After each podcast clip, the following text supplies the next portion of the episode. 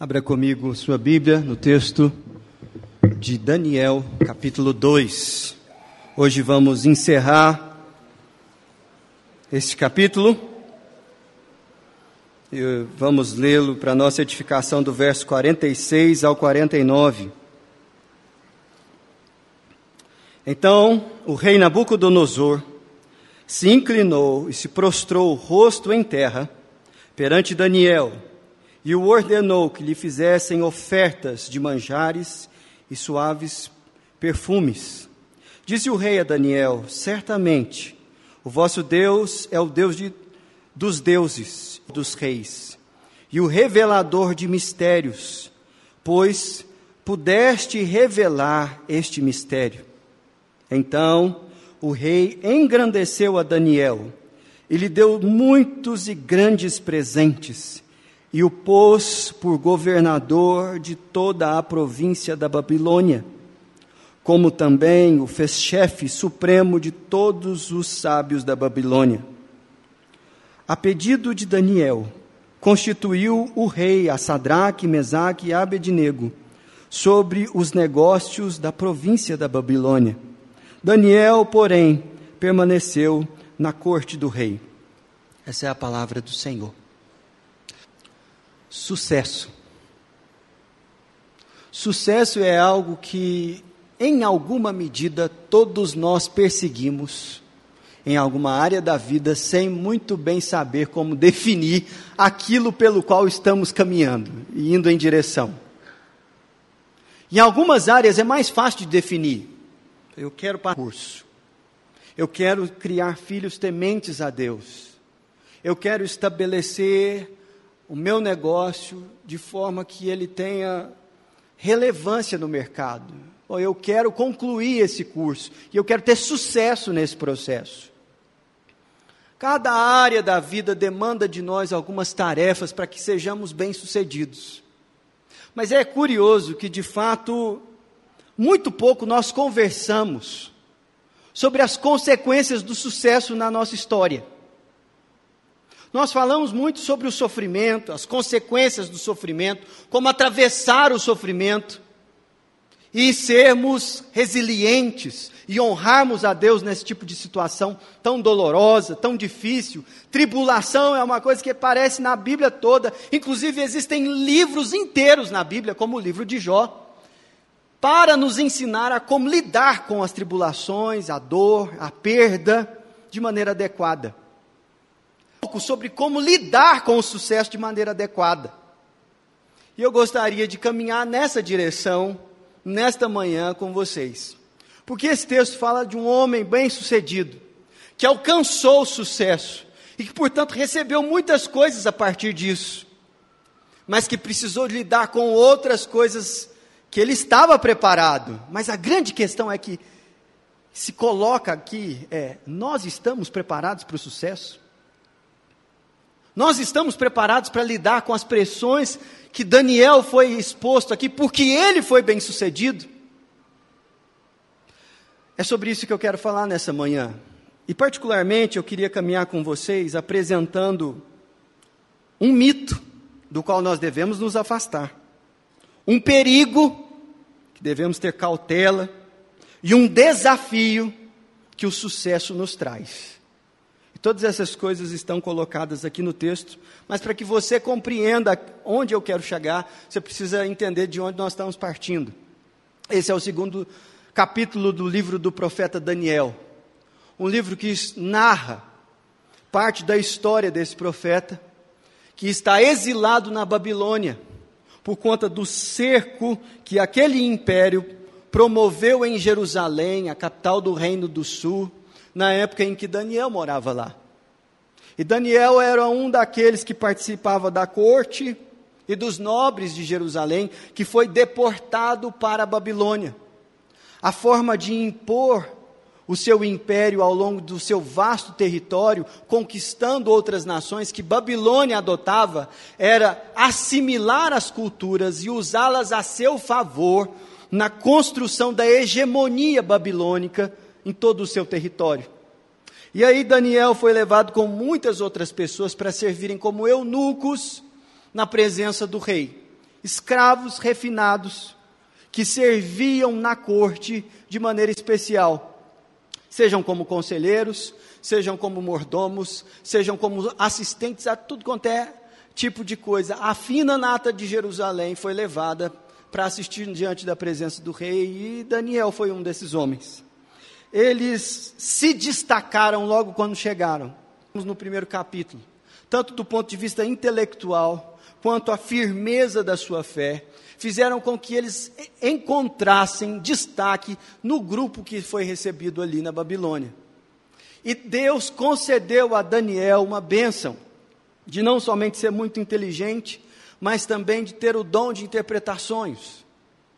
E foi justamente esse episódio, no capítulo 2, que fez dele uma importante figura no terreno da Babilônia. Porque Nabucodonosor teve um sonho de uma estátua de um homem gigantesco, que tinha uma cabeça de ouro e o seu corpo era feito de diferentes materiais, e ele ficou muito encabulado com aquilo, porque ele não sabia o significado do sonho.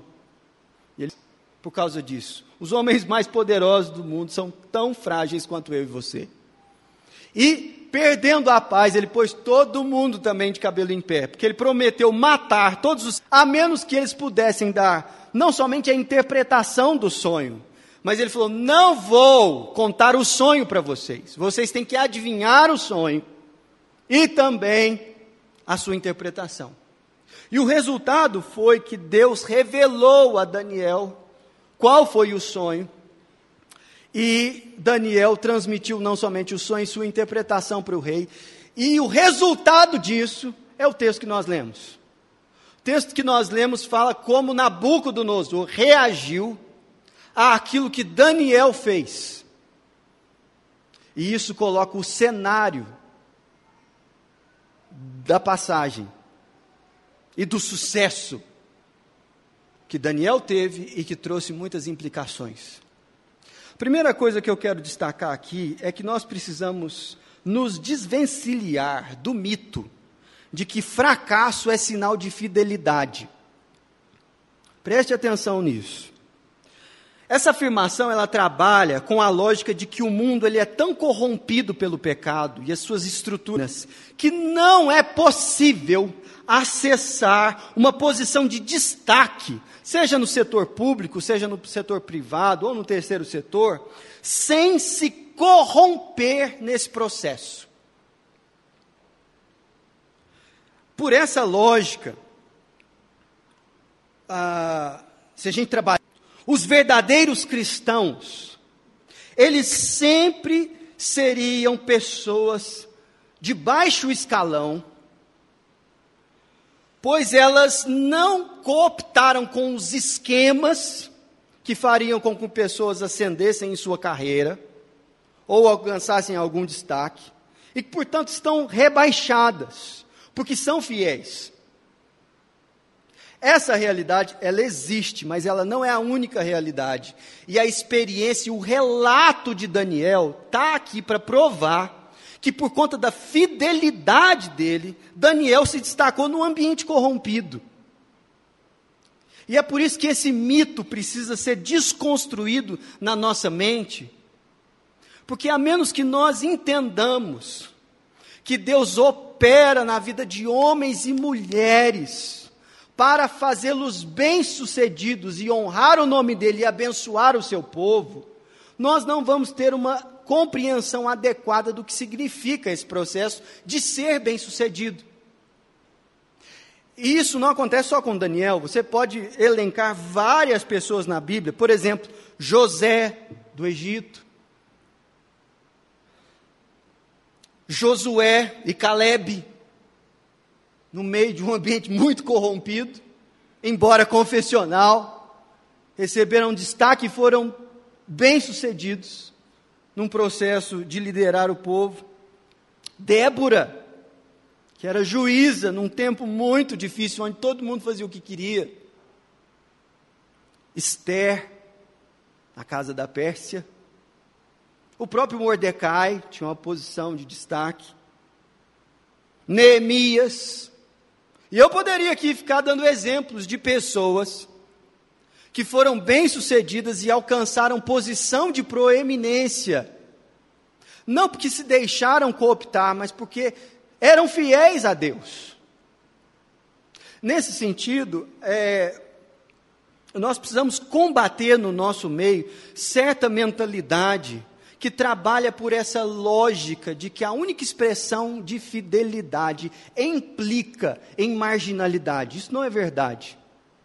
Esse discurso encontra situação, por exemplo, na igreja, da seguinte situação: a nossa igreja é pequena, pois nós somos fiéis à palavra.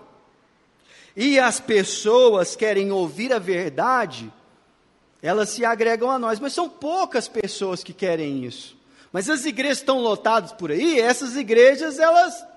Oh, calma aí. Calma aí. Porque isso não é automático e não é uma relação que você pode trabalhar com essa lógica como se ela sempre funcionasse. É verdade que a sã doutrina ela incomoda.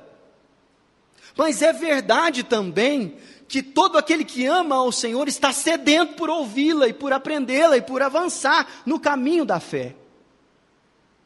E se nós, como igreja, não temos sido eficazes em acolher, discipular e enviar essas pessoas em missão, não é por fidelidade que nós devemos medir o tamanho da igreja, no sentido de que nós somos fiéis, por isso somos pequenos. Isso não é algo automático. Isso se aplica, por exemplo, no, em um outro campo, quando você ouve a seguinte conversa: Fulano foi nomeado tá, para diretor de, daquela empresa. E logo junto à notícia vem o comentário: deve estar envolvido em um monte de esquemas corruptos. Porque ninguém ascende a uma posição dessas sem de fato se vender. Gente, isso é um julgamento muito cruel. E Jesus nos ensina a não fazer isso. Nós vivemos sim num ambiente muito corrompido, em que é muito desafiador ter posição de autoridade. Mas a lógica não pode ser pressuposta de que autoridade pressupõe corrupção. Isso é muito importante. Porque aqui nós estamos diante de um exemplo de um homem que foi usado por Deus em posição de destaque. E ele alcançou o maior sucesso que um escravo. José foi regente da Babilônia. Isso é uma... José. Daniel. O José foi do Egito. Mas a ideia é a mesma. O ponto é o mesmo. Agora, quando a gente para de funcionar com esse mito na nossa cabeça, é bom que a gente esteja atento a um determinado perigo. É, porque, veja o versículo de número 46 da passagem que nós lemos. Então o rei Nabucodonosor se inclinou e se prostrou o rosto em terra perante Daniel e ordenou que lhes fizessem ofertas de presentes e suaves perfumes. Você tem ideia do que estava acontecendo aqui? O homem mais poderoso da terra, então, se ajoelha diante de um escravo. E olha que nós estamos falando de Nabucodonosor, um homem com um ego de um tamanho que ele fez uma estátua de si mesmo e exigiu a adoração de todo mundo ali para frente. Mas diante da obra de Deus na vida de Daniel, a admiração, o temor de Nabucodonosor se instalou de tal maneira que a reação dele foi, no mínimo, classificada como inusitada. Daniel foi honrado de tal maneira que provavelmente nunca ninguém havia sido honrado no reino de Nabucodonosor. E provavelmente depois também isso não se repetiu. Agora, qual é o perigo de conviver com esse tipo de honra? É deixar que o orgulho e a autoexaltação encontrem lugar na nossa alma. Difícil coisa é lidar num livro que se chama De Todo o Teu Entendimento, como amar a Deus dessa forma. Ele faz a seguinte observação: as tentações do mundo, elas aumentam em proporção direta ao sucesso da pessoa. Quando um cristão começa a ter sucesso acadêmico, financeiro, político, profissional, o mundo lhe fica mais, é, cada vez mais sedutor. Com o prestígio, vem a dependência da opinião alheia. Com o status, vem convites para fazer parte de círculos internos. Com a alimentação do orgulho, vem a autodeificação. E isso é muito complicado. Muito complicado, meus irmãos. Ser bem-sucedido envolve ter a tarefa de chamar-se diariamente ao arrependimento e à dependência do Senhor. E esse não é um processo automático na nossa vida. Isso foi um desafio para os maiores apóstolos, por exemplo. Eu vou dar o exemplo do apóstolo Paulo escrevendo à igreja de Corinto. A igreja de Corinto tinha uma relação com Paulo muito interessante. Porque ao mesmo tempo que havia um grupo da igreja que o apreciava demais, havia um grupo também que o desautorizava. Isso acontecia de maneira que partidos surgiram na igreja. De modo que uns falavam que eram de Apolo, outros falavam que era de Paulo, outros falavam que era de Cristo. E Paulo escreve uma carta para essa igreja para corrigi-los. E lá, a certa altura, ele vai explicar como ele, Paulo, lidava com honra. Ele diz o seguinte no capítulo 4, versículos 6 e 7. Estas coisas, irmãos, apliquei-as figuradamente a mim mesmo e a Apolo, por vossa causa, para que por nosso exemplo aprendeis isso. Não ultrapasseis o que está escrito a fim de que ninguém se ensoberbeça a favor de um em detrimento de outro. Pois quem é que te faz sobressair? E que tens tu que não tenhas recebido? E se o recebeste, por que te vanglorias, como se não tivesses recebido? Essa postura de ações de graças, de consciência de que tudo aquilo que temos e somos, somos pela graça de Deus, é algo que deve estar sempre sendo relembrado no nosso coração. E me parece, esse é um palpite, de que Daniel tinha isso com muita clareza, especialmente por causa da reação do rei.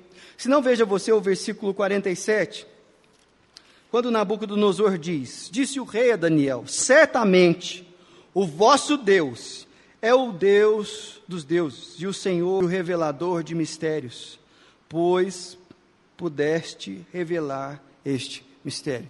Por que será que cargas d'água, Nabucodonosor cita Deus na fala em que ele está com o propósito de destacar, exaltar a Daniel? Porque o próprio Daniel já tinha feito isso antes. Se você reparar um pouquinho antes, no versículo 28, você vai ver a argumentação de Daniel. O versículo 28 diz: Mas há um Deus no céu, o qual revela os mistérios, pois fez saber ao rei Nabucodonosor o que há de ser nos últimos dias. Daniel nunca coloca o foco em si, ele sempre se vê como um meio de graça alguém que cumpre o propósito pelo qual ele está ali. E no versículo 30 ele continua: A mim me foi revelado. Percebe que não há nenhuma argumentação de um traço de genialidade dele. Gente, Daniel estava com a faca e o queijo na mão aqui para se exaltar. E ele fala: Olha, versículo 30 não porque haja em mim mais sabedoria do que em todos os viventes, mas para que a interpretação se fizesse saber ao rei. Que tipo de coração é esse, gente? Que diante de uma situação como essa, não, não é comigo. Deus está fazendo uma coisa, você precisava olhar para Ele. Veja que grande oportunidade Daniel tem aqui. E ele não a desperdiça. Homens e mulheres de Deus foram muito, muito respeitados ao longo da história pela ação de Deus na vida deles. Nem por isso eles se deixaram levar pela vaidade. Esse é um perigo, que a menos que estejamos atentos a ele, será um problema muito grande lidar com o sucesso. Mas caminhando para o final, eu quero falar sobre um desafio que esse texto coloca, que Daniel recebeu com o sucesso que ele teve.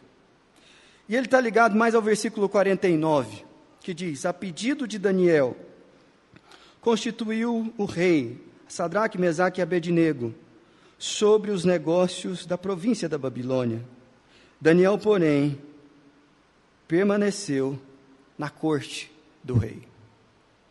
Daniel recebeu, ao ser bem-sucedido naquilo que ele recebeu, foi de daí em diante ter que lidar adequadamente com privilégios. Isso é muito difícil. Lidar com privilégios é algo que, a menos que você tenha temor do Senhor, vai fazer com que você se corrompa automaticamente. E eu explico por quê. Veja o versículo anterior, versículo de número 48. Então o rei engrandeceu a Daniel e lhe deu muitos e grandes presentes e o pôs governador de toda a província da Babilônia, como também o chefe sobre todos os sábios da Babilônia. Gente, aquilo que aconteceu com a vida de Daniel aqui, foi muito mais do que ele se tornar um influencer capaz de arrastar multidões. Ele recebeu presentes inimagináveis. Ele recebeu autoridade sobre pessoas ele passou a delegar poder, que foi isso que ele fez com seus amigos.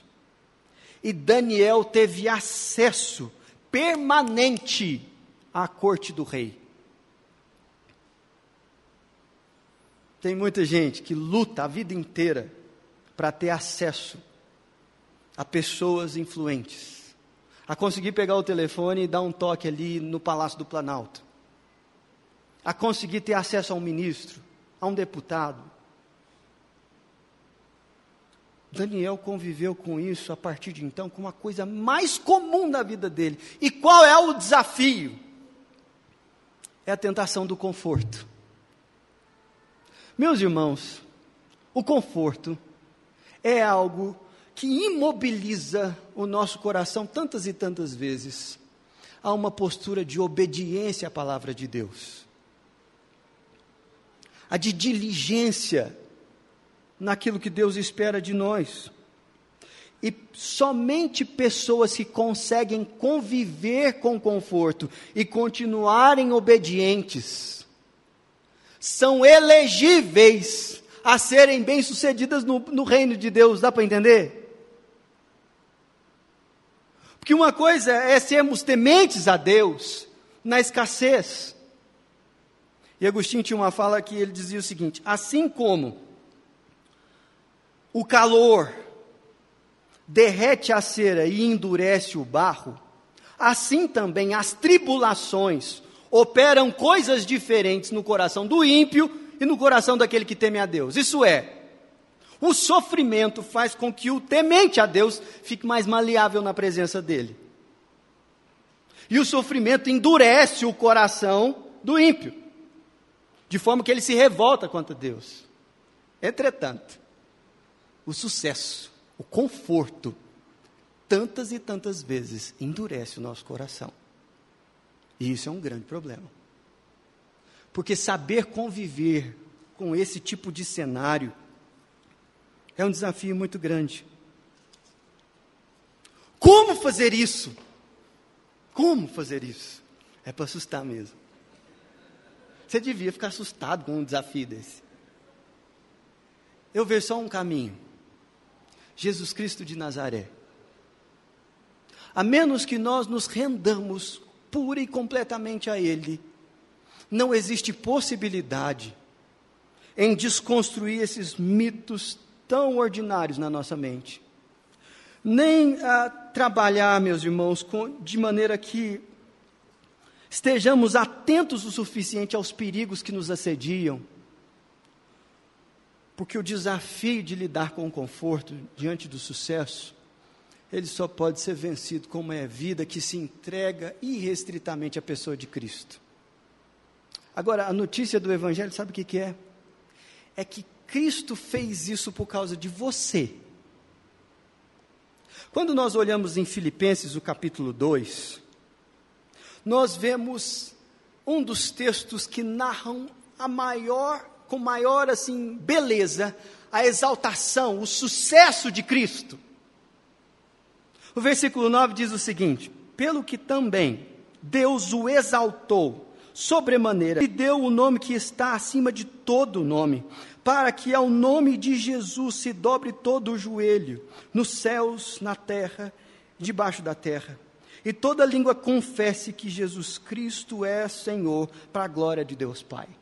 Olha que coisa interessante. Aqui está dizendo que não somente Nabucodonosor, mas também Daniel se prostrará diante de Cristo. Por quem ele é, pelo que ele fez. Mas por que o pai fez isso com o filho? E a questão está posta nos versículos anteriores, que eu passo a ler para vocês. Versículo 7. Antes, está falando de Jesus.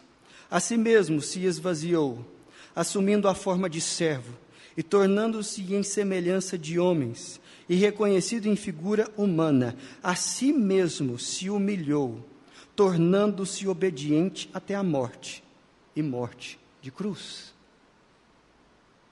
A mensagem do Evangelho é que não existe caminho para o sucesso que de fato não passe pela cruz e pela entrega absoluta de cada um de nós ao Senhor Jesus.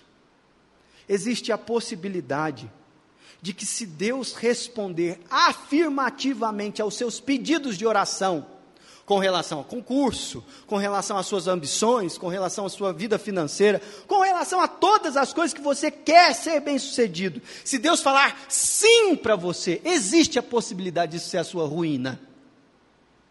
Sua completa ruína.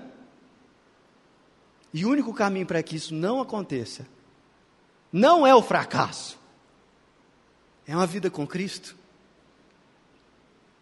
É uma vida em alinhamento àquele que se entregou por você e que merece, portanto, toda a glória. Meus irmãos, Deus pode nos colocar na posição que Ele quiser colocar. A grande questão é que eu e você precisamos fazer para nós mesmos. Deus pode fazer isso conosco sem que nesse processo nós nos destruir. O pecado fará com que o seu fracasso seja garantido. Amém. Se entregue a Cristo Jesus. Eu, nós estamos encerrando e eu queria simplesmente aplicar isso a públicos diferentes. E eu queria falar com os nossos adolescentes aqui que estão se preparando para o vestibular, Enem, aquela coisa toda. E eu sei que você tem que ter foco nos estudos. Isso é muito importante mesmo. Mas que tipo de gente você será depois que você passar nesse concurso? Você é o tipo de pessoa que hoje vem à igreja e teme a Deus por causa de uma questão comportamental? Ou você pode ser exposto a um ambiente mais hostil à fé, e isso não será um problema para sua alma? Você deveria pensar sobre isso. Eu quero falar para você que está vivendo um momento de conforto financeiro. Talvez essa seja uma realidade excepcional nos tempos econômicos que nós estamos vivendo. Mas eu queria te fazer uma pergunta também. O fato de você ter tantas opções de entretenimento e passeio roubam de você seu tempo com Deus, de serviço aos irmãos e de devoção ao Senhor? Em outras palavras, vou de gente que Deus pode abençoar. A resposta dessas perguntas, ela merece uma alta análise e nenhum de nós aqui é capaz de julgar o próprio coração com precisão. Mas um ponto é verdade. Existe redenção da nossa maldade em Cristo Jesus. E o apelo é comum. E serve para tanto aqueles que já se veem como bem-sucedidos, como aqueles que almejam algo que ainda não alcançaram. A única possibilidade de realmente ser bem-sucedido é estar conectado com Cristo. Vamos orar? Feche os seus olhos. Senhor nosso Deus, nós te agradecemos pela tua palavra, pela tua provisão, pelo teu cuidado com a nossa vida. E diante da tua presença santa, doce, nós te agradecemos, ó Deus, porque no mundo caído, tão bagunçado, injusto, o Senhor permite, ó Deus, ao teu povo experimentar a tua bênção, ser bem-sucedido financeiramente, dar, ó Deus, algum destaque, seja na administração pública, na administração privada, no ambiente acadêmico. E, ó Deus, nós reconhecemos aqui que é tudo, absolutamente tudo, fruto da tua graça. E embora nossas competências e habilidades sejam usadas nesse processo, elas também vêm de ti. E nós queremos, como igreja do Senhor, reconhecer isso nesse momento. Não há nada que tenhamos ou que sejamos, ó Deus, que não seja fruto de um favor do qual nós não merecemos. E nós te louvamos nessa manhã por isso. Como povo do Senhor, nós te pedimos, Pai, dá-nos a bênção de sermos santificados pelo Senhor, para que a experiência de Daniel seja ampliada nos nossos dias, no meio do seu povo, Pai como o Brasil precisa de homens e mulheres tementes ao Senhor, em posição de autoridade. Mas nós lamentamos também, ó Deus, quantos de nós nos deixamos por muito menos, ó Deus, nos afastar do Senhor. Por isso, Pai, nós te pedimos que o Senhor nos ajude a lidar com o conforto de uma maneira mais adequada, para que isso não desvie nosso coração do foco e da atenção ao Senhor. E nós te pedimos, Pai, que a graça do Senhor Jesus Cristo, o amor de Deus o Pai, a comunhão e a consolação do Espírito Santo de Deus sejam sobre nós e sobre toda a família da fé, hoje e eternamente. Amém.